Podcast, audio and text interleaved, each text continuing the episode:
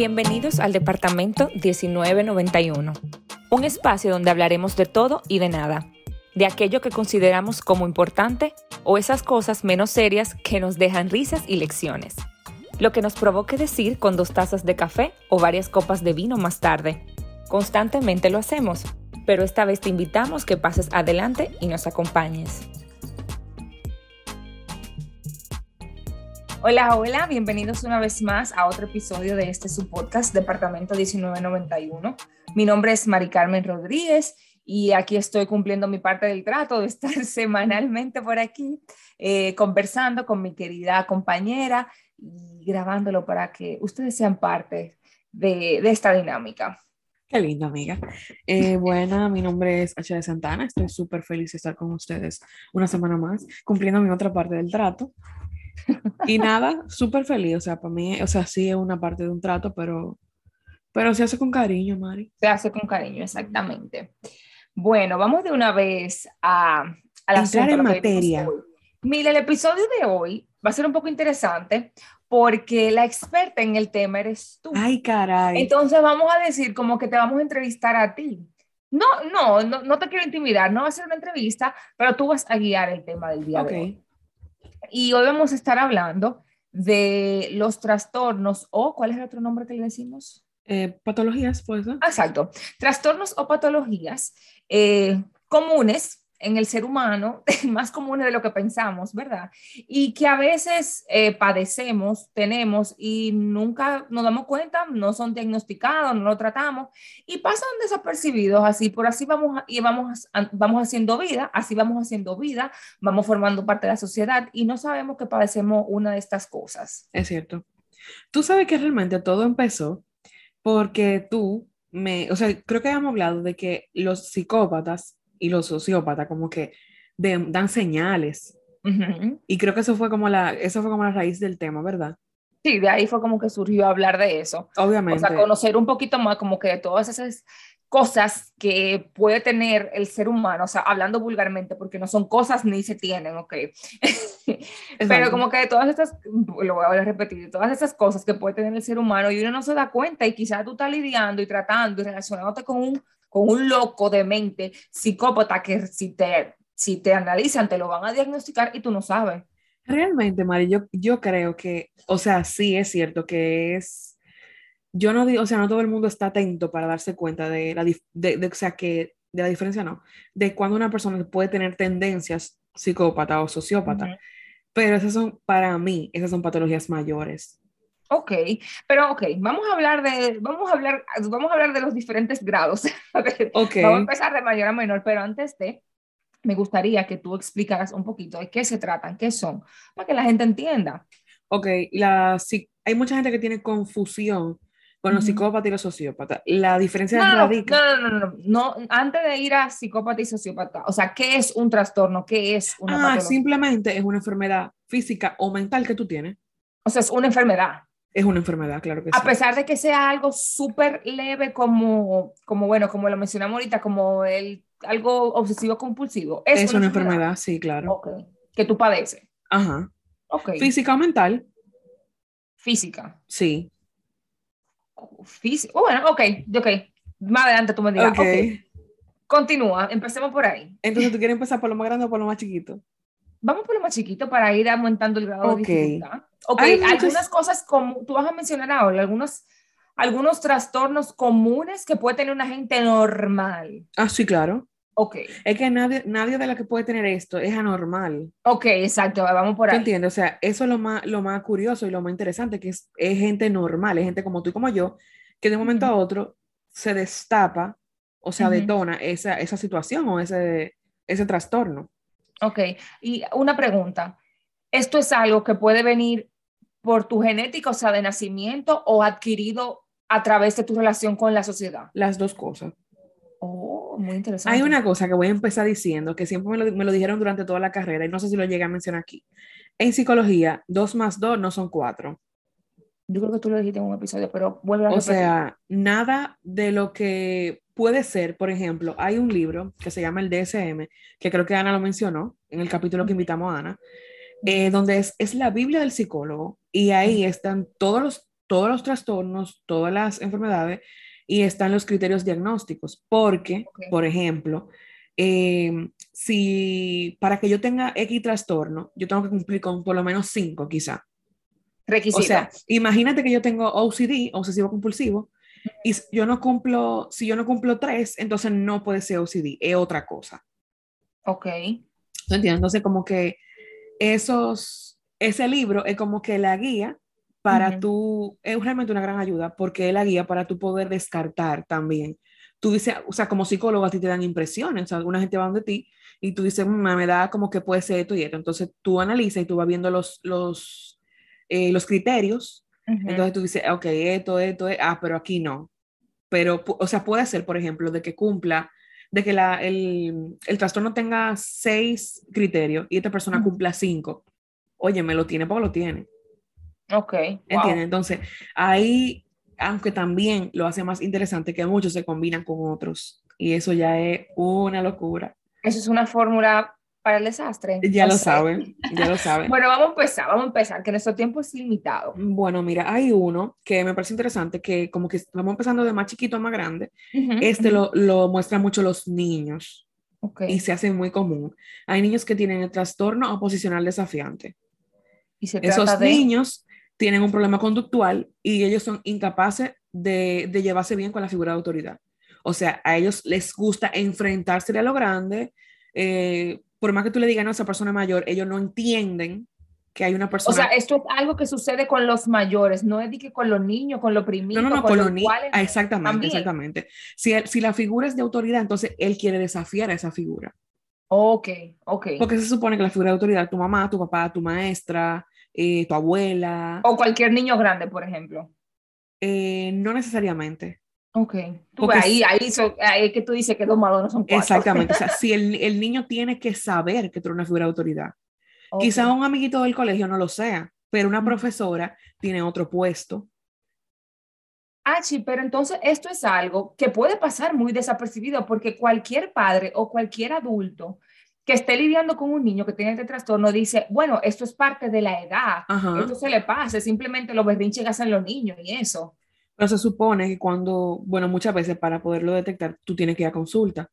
Entonces, en consulta, se, primero tú te das cuenta de que al niño no le importa, de que el niño es súper temperamental, súper rencoroso, eh, como que le gusta vengarse y le gusta hacerle eh, ese tipo de cosas a la gente de autoridad Ujú. específicamente. Entonces, ahí es que está un poquito como la diferencia. Tú dices, óyeme, el niño no es que no quiere compartir su juguete porque él no es malcriado, como decimos nosotros, Ujú. con otro amiguito, es conmigo que soy su mamá, es con la profesora, Wow. es con la directora. Entonces, eso para mí, mal atendido, no tiene un buen pronóstico. Eso te iba a decir, eso es algo que el niño lo supera solo, porque yo, es que yo digo que eso es algo que se puede de verdad salir de, de- del foco de cualquier padre, de cualquier adulto. Hay Y si tú- mucha...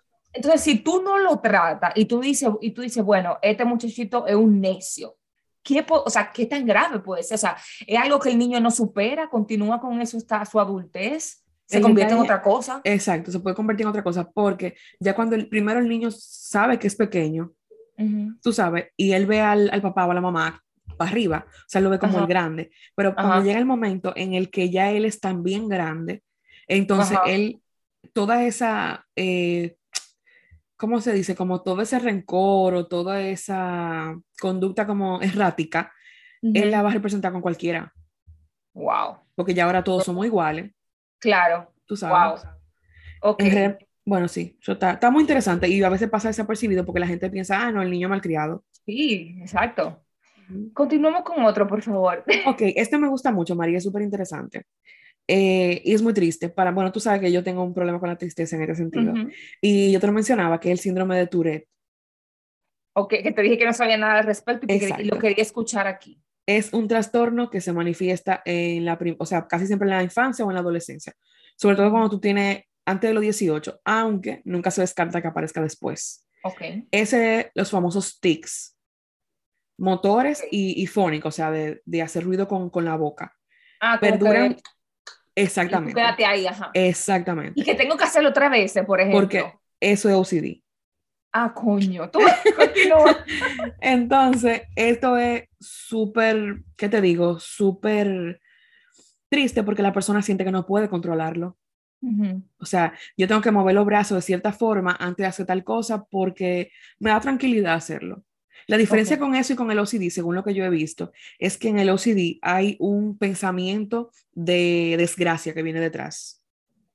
Si Por no lo ejemplo, hago, pasa esto. Exactamente. Ajá. Entonces, el, el Tourette, o sea, me siento, me siento liberada, me siento cómoda cuando eh, hago muchas veces. Ajá. Y si no lo hago, ¿qué, ¿cómo me siento? No, mal, como que como, como, como presa, o sea, tengo que hacerlo porque tengo que liberarme. Ok. ¿Tú entiendes? Gente que se mueve. Yo sigo una muchacha en TikTok que ella tiene Tourette. Ujú. Óyeme, ella, ella habla y todo, o sea, ella, habla, ella hace sus TikToks hablando y en medio de, de lo que ella está diciendo, ella empieza a, a salir con toda su cosa. Ella tiene, Wow. eh, de, hace así, o sea, tiene Con como de- ajá, movimiento en los brazos, hace la, la, la, la, la, la, la, mientras está hablando contigo y súper seria, o sea, la gente se puede, eso, eso es muy triste porque como aparece en la adolescencia y en la infancia, Ajá. los niños y cosas se pueden como burlar de ti. Sí. Pero tú no puedes hacer nada al respecto porque tú no puedes controlarlo y eso es lo que hace que sea un trastorno. Y se trata de eso, H. O sea, tú puedes eliminarlo. No, no se puede eliminar. Sí se trata, Oh. sí se trata. Pero hay, hay una cosa que ella hace específicamente y es que ella es consciente de lo que ella hace. Y ella dice que, por ejemplo, en la escuela ella lo puede controlar cuando está haciendo una exposición. Wow. Pero sale de ahí y lo tiene que hacer. Ok. O sea, que no es algo que yo me puedo quitar permanentemente de mi vida. Yo Realmente, lo puedo controlar, que no. aprender a no hacerlo en momentos, pero en algún momento tengo que hacerlo. Eh, en algún momento te sale, o como te decía ahorita, que como que tú lo puedes cambiar, tú lo vas Ok. cambiando por algo más sencillo, quizá menos notorio. Por ejemplo, si tú mueves los brazos, quizá tú hagas otra cosa, quizá tú muevas los pies, que no te o vean. en una tronarme los dedos, qué sé yo. Exacto, o sea, algo repetitivo y que tú, y no tiene sentido, entonces, que es lo, es lo más raro. O sea, ninguno de los movimientos que esa persona hacen, ninguno de los sonidos que hacen tienen algún sentido, ni dicen nada. O sea, que siempre vas a decir algo, cosas súper... Una locura. O Ajá. sea, como la, la, la, la, ella hace, uh, uh, uh, la muchacha que yo te digo, wow. mientras está hablando, o sea, ella está diciendo, qué sé yo, esto mismo. Entonces la muchacha, uh, uh, y sigue hablando, como que eso que ella lo hace, ni siquiera le hace que ella se olvide de la idea que ella está La diciendo. idea. O sea, ella sigue normal. Mucha gente empieza con parpadeos también, que son como más, Más leve, notorios. Ajá. Lo que pasa con la medicación de eso, Mari, es que la gente se pone como tonta. Ah, porque el, el tratamiento es como con una medicación. O sea, te pueden medicar, pero tú, o sea, te pone como, como lento, como más bajito, y mucha gente no se toma la medicación por quiere eso eso, mismo. claro. ¿Qué más? Ay, qué interesante. Continuamos, sigue subiéndome de nivel.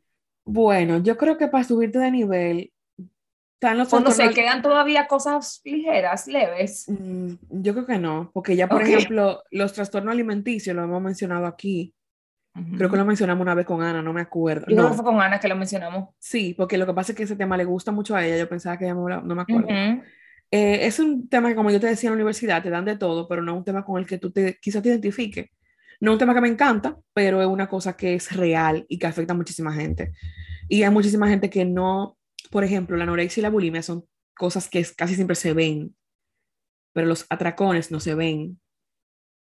O sea, cuando yo estoy en mi casa y Cuando me, estoy comiendo y tú metes sabes. todo, sí. me como la nevera y después digo, Dios mío, ¿por qué lo hice? Y me y vomito, ese tipo de cosas, nadie lo ve, eso tú lo haces como en la, en la intimidad de tu hogar, ¿verdad? Ujú. Y son realmente muy tristes, son problemas que tienen que ver con la comida, son una, relación, una mala relación con la comida y la forma en que tú comes. Tú puedes comer muchísimo menos de lo que tú tienes que comer o muchísimo más de lo que O tú más. necesitas.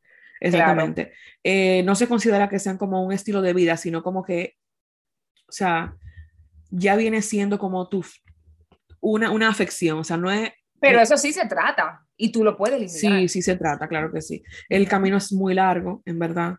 Ujú. También depende como de la gravedad, tú sabes. Como te Sí. digo, dos más dos no son cuatro, como Ujú. mismo decía Ana. Si tú vas, si tú y yo vamos con el mismo trastorno a un, a un sitio de, de rehabilitación, probablemente tú salgas a, a lo que a los tres meses y yo me quedé tres y años el tratamiento no sea el mismo. también, exacto. Ajá. Entonces, eh, esas cosas suelen, esos trastornos suelen desencadenar en problemas cardíacos, en problemas renales y obviamente en la muerte cuando tú estás Entonces, esos son los trastornos que diríamos que son físicos. Y Ese sería físico. Y mentales. Es mental, sí, porque yo creo que, pe- pero el, pero el daño que tú te haces es un daño físico también, ¿no? Bueno, primero tu mente te empieza a jugar, Sí, es tu, cuerpo empieza a responder, Exacto. tu mente la que guía tu cuerpo, y tu cuerpo paga la consecuencia. Efectivamente. ¿Tú ok. entiendes? O sea, esa persona, obviamente, cuando tú tienes un trastorno de alimentación, lo que tú estás viendo en el espejo no es real. Ujú. O sea, que también ese- la gente lo confunde con el trastorno Con la dismorfia y la cosa. Exacto. Ajá, ajá. Que otra cosa. O s- tú ves que es súper, o sea, son tantos y los Sí. criterios son tan diferentes que a veces uno como que, oye, no, no sé. Pero tú estás viendo una imagen y tú no te sientes cómodo con lo que tú estás viendo y tú tienes que hacer algo al respecto. Pero, por ejemplo, con los atracones, yo tengo mucha hambre. O sea, yo estoy gorda, pero yo tengo mucha hambre. Ujú. Entonces yo me como todo lo que yo encuentre y yo vomito. Y esa vomitadera constante y esa también, la gente que se pone laxante y cosas así, todo eso te pasa factura, tú sabes. Claro. Ujú. Es peligroso. Eh, es muy peligroso. Bueno, ahí hay anorexia, bulimia y los atracones, que lo habíamos mencionado ya. Ok, o sea, los atracones no son parte de, de, de la anorexia bulimia, es una cosa, una, o sea, Aparte. un, tercer, una ter- un tercer trastorno Exacto. alimenticio. Exacto. Oh, no sabía. no Tú comes sabía. sin control, esa gente, o sea, comen, aunque estoy llena, pero tengo que seguir comiendo. Pero no vomitan y, te, ahí te, y Sí. generas entonces. Entonces ahí viene la culpa, la vergüenza y como que, ay Dios mío, me siento demasiado mal, necesito como, se supone, bueno, dicen que ese es el trastorno alimentario más común aquí en Estados Unidos. Wow, no, no, no me sorprende. La, tú sabes que los atracones y la bulimia se puede confundir mucho, Mari. Eso te iba a decir. Sí, porque en la- los atracones la gente se siente mal, pero como que no hace muchas cosas al respecto. Pero en la bulimia yo me lo como y yo tengo que purgarme. Ese es como el criterio diferencial. Ok, porque se me Y- parecía mucho, decía como que ah, pensaba que, que tenía, estaba relacionado, o sea, dentro de. Hay, bueno, como que, es, es como que tú haces una cosa sin consecuencia. O sea, tú, por ejemplo, te comiste to- toda la comida, pero no hiciste nada. Entonces, en la bulimia me la comí, pero no puedo. O sea, me siento mal porque me di el atracón y hago algo al respecto, pero en, el atra- en el atracón me lo comí, me lo comí, pero no lo comí. Y es la primera causa de obesidad de Estados Unidos. O sea, por eso la gente dice como que me lo como, me siento mal, pero ay, ya me lo comí. ¿Qué voy a hacer? Sí. Y obviamente la anorexia, tú sabes que estas personas lo que hacen es que evitan todo tipo de comida, Ujú. deciden comer probablemente lo mismo en cantidades súper limitadas, se ven con sobrepeso cuando realmente están peligrosamente delgadas. Delgado, sí. Y es realmente un... Tengo entendido que la tasa de mortalidad más alta de los TCA la tiene lo, la anorexia. Wow, Es muy triste. qué triste. Continuamos. Este sí que me encanta, Mari. Ujú. Este es el trastorno obsesivo compulsivo. Esto es muy lejano, esto, pero por favor. es que son cositas como que la gente puede tener y no lo sabe. Una gente obsesionada con la limpieza, que no puede haber suciedad, que cada que tú, o sea, ¿tiene que ver con eso? Sí, claro. Ok. Aunque también, también, la mejor forma es como cuando te dicen, tienes que ir al médico para descartar, tienes que ir al psicólogo para descartar, tienes que ir al psiquiatra para descartar. Porque si, por ejemplo, tú, si tú puedes, si tú eres obsesionado con la limpieza, pero... Pero tú puedes que- vivir en medio de un poco de desorden, quizá. No, tú, sa- tú sabes que yo todos los días recojo la habitación y friego los platos, pero hoy yo no me siento con deseo de hacer eso. Y tú te duermes, te acuestas y te puedes dormir. Entonces lo No podemos, es lo podemos descartar. entiendo. ¿Tú entiendes? El problema es cuando tu mente no te deja. Esos son, bueno, se, se definen tal cual como pens- pensamientos y rituales consistentes, compulsivos, y que tú, o sea, lo haces una y otra vez. Para que sea OCD, tiene que interferir con tu vida diaria. Oh. ¿Tú entiendes? Por ejemplo, Ahora tú mencionando eso, dije, "Mm, déjame ver cuál, si hay algo. ¿Cuál yo en mí", tengo? Pero no, creo que no. para interferir con tu vida, o sea, es como tú, como lo que te decía de dormir. Ujú. Si eso no me deja dormir, entonces me está controlando. Ok, entiendo. y ya yo no, no puedo con eso. Entonces, hay muchísimo, hay obviamente obsesiones y compulsiones. Las obsesiones son pensamientos, imágenes mentales que se repiten y como que te dan mucha ansiedad. Entonces, eso está ahí te lo miedo a, lo, a la contaminación, a los gérmenes, al sucio, miedo a que se te pierdan las cosas también. Ay, déjame analizar. Déjame bueno, pero a mí me analizarme. que se me pierdan las cosas. Eso, mucha eso- ansiedad y, no, sí. y, y tengo pesadillas al respecto. Amiga, tienes que, ir al- tienes que buscar ayuda. No, porque no. si sea, no interfiere, o no sea, sé, es normal que uno tenga como sus cositas, exacto. Ajá. Pero si tú dices, oye, me no puedo, estoy en el trabajo y estoy pensando eh, ¿dónde dejé tal cosa? Está fuerte. Ok. ¿Tú entiendes? Gente que mm, eh, tiene pensamientos como, por ejemplo, sexuales también, recurrentes. Oh. Pensamientos sexuales o religiosos, como que son como, dos, como los dos extremos, muy recurrentes. Pensamiento agresivo hacia otra persona también.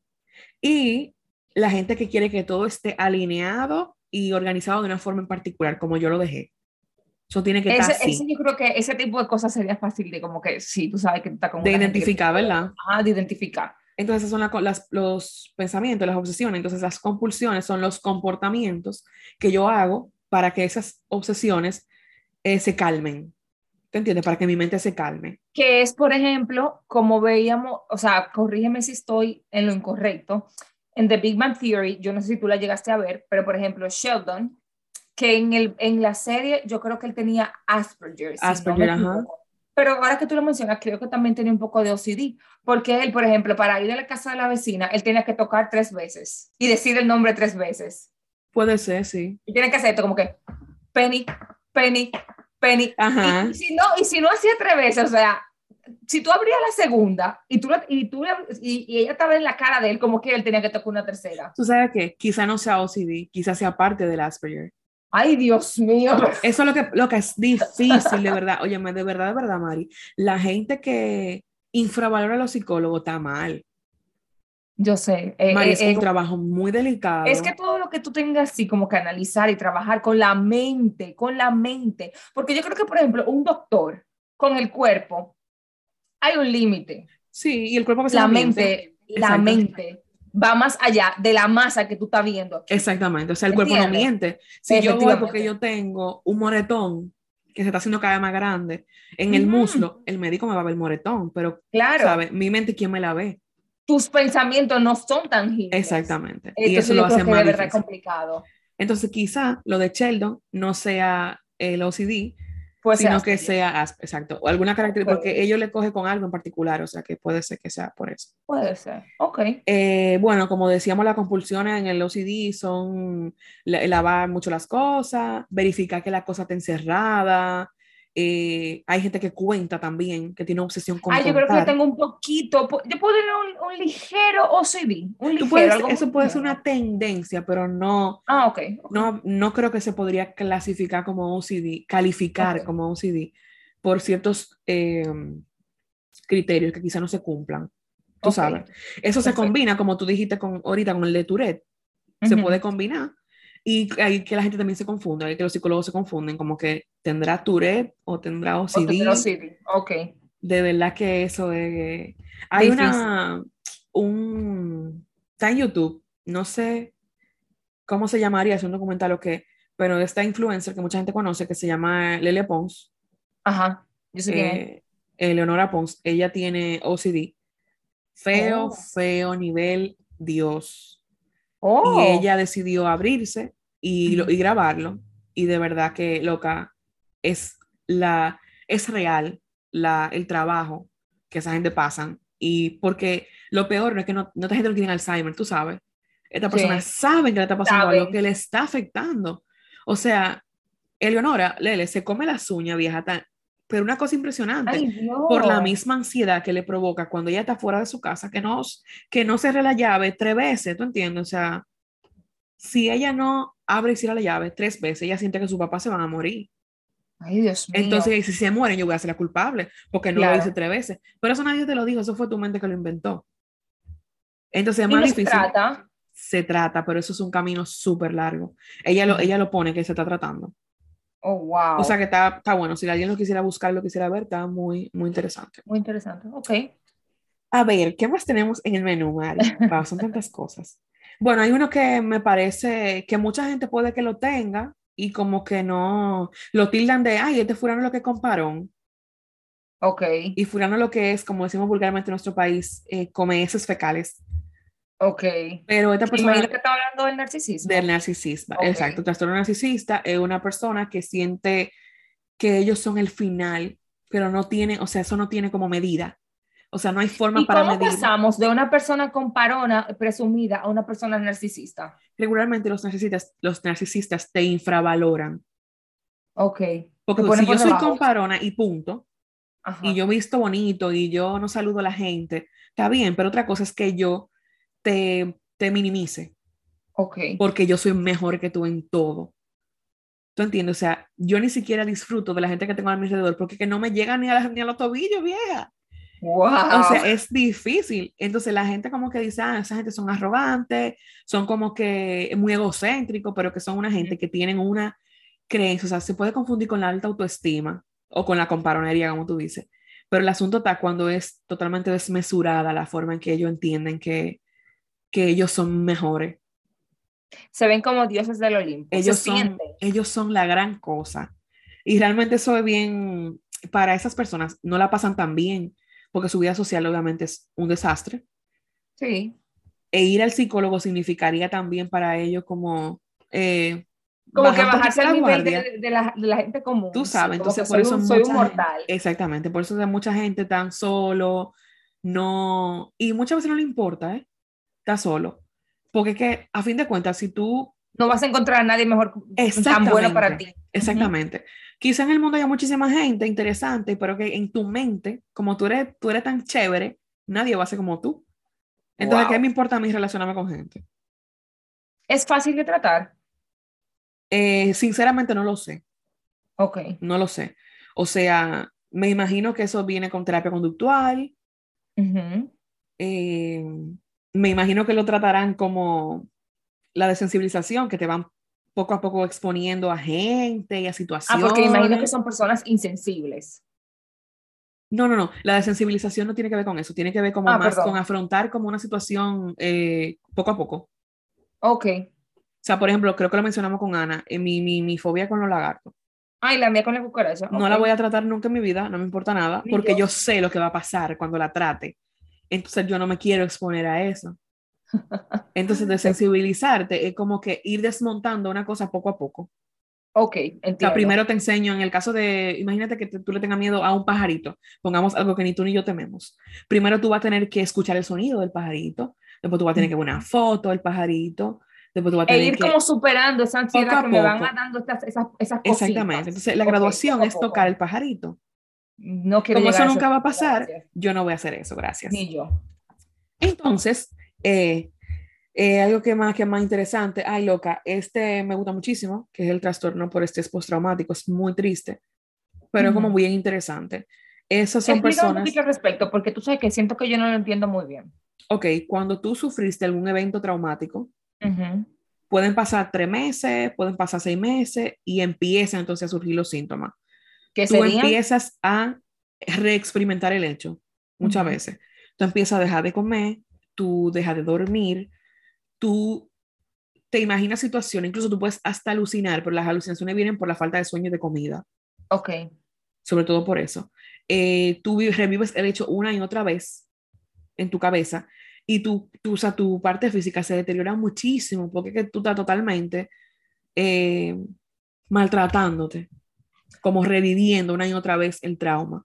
Pero una pregunta, no hay, no hay, no hay situaciones en las que el estrés postraumático eh, reprime el hecho, o sea, tengo las consecuencias, tengo, las, tengo las, las, el resultado, o sea, las consecuencias de, y presento esos síntomas, pero no me acuerdo de lo que, o sea, fue, fue tan frustrante el hecho de que se me olvidó, no me acuerdo, no sé qué fue. Pasa algo, Mari, para que, para que te diagnostiquen con estrés postraumático, tú tienes que demostrar síntomas. Entonces, si tú reprimiste el hecho, tú no vas a demostrar nada que eso como que lo hace un poquito más interesante.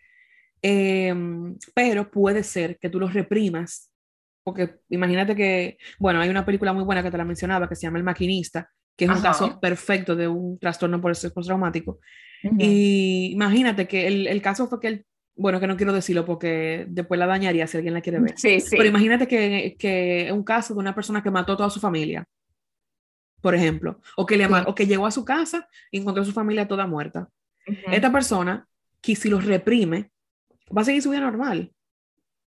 Va a ser su familia, va a ser todo. Entiendo. Pero puede que en algún momento de su vida, por lo que sea, le venga alguna, algo a la mente, un detonante o algo así, y se destape. Entonces ahí empiece a, a presentar síntomas, a no dormir, exactamente. Realmente muy, es muy interesante porque habla, o sea, para mí habla mucho como de ti como persona, como de, de lo que te importan las cosas y de lo que significa para ti las cosas. Entonces, es como que en el estrés postraumático tú te quedas totalmente desnudo en el sentido de tus mecanismos de defensa. O sea, tú no tienes cómo defenderte y lo que te pasó fue tan fuerte que te arropa. Claro, no tienes las herramientas para, para tratar con eso. Y son cosas viejas que están en el día a día. Todo lo que hemos mencionado son cosas que están alrededor de nosotros y una vez no se da cuenta. Exacto, eso, por eso, eso es lo que lo hace más interesante realmente. Y ahora que tú dices eh, eso, quisiera como que, porque ya se nos está acabando el tiempo, concluir con lo que para mí me parece ay, ay, ay. muy importante aprender a identificar, que es el asunto del psicópata y sociópata. Ok, los dos hacen igual daño, Mari, porque una cosa no tiene que ver con la otra. El Ay, pero yo tengo una pregunta, pero dame la definición, a ver si tú me respondes mi pregunta. El término solamente viene, se distingue uno de otro por la raíz de la situación. Por ejemplo, el sociópata, o sea, como que la naturaleza del trastorno el sociópata es consecuencia de su entorno y de su naturaleza. Y el psicópata se le considera que está predispuesto genéticamente. Ok, pero cuando tú dices del entorno, que el entorno, que si yo soy una persona que, que recibe mucho bullying, que, que constantemente Exactamente. es abusada, vive en un ambiente violento, bla, bla, puedo Exactamente. En un sociópata. Entonces, descartando, obviamente, descartando que tu mamá y tu papá en algún momento, tus abuelos, hayan exhibido con, conductas así. Claro, para que no sea como que heredados Exactamente, exactamente, porque puedes ser sociópata porque tu entorno fue muy hostil y punto. Y tu mamá era súper chévere y súper estable y tu papá también. Y como que mi vida fue un desastre y bueno, desencadenó en, esa, en, eso. Pero también está la gente que lo hereda y esos son los psicópatas. Ok. ¿Y qué señales muestra esta persona para nosotros saber que tiene ese trastorno? Mira, lo más interesante, Mari, es que son gente que están entre, tú, entre tú y yo, son gente súper carismáticas, le caen bien a todo el mundo, o sea, pero hay señales como, como tú sabes, como chiquita, quizá la gente no se da cuenta. Son egocéntricos, aunque, aunque no pareciera que son carismáticos. O sea, yo te hago, te caigo bien, pero como que yo soy mejor que tú. Y todo lo que yo hago gira en torno a mí y a yo sentirme bien. Okay. Yo creo, por ejemplo, también que yo puedo decidir por ti.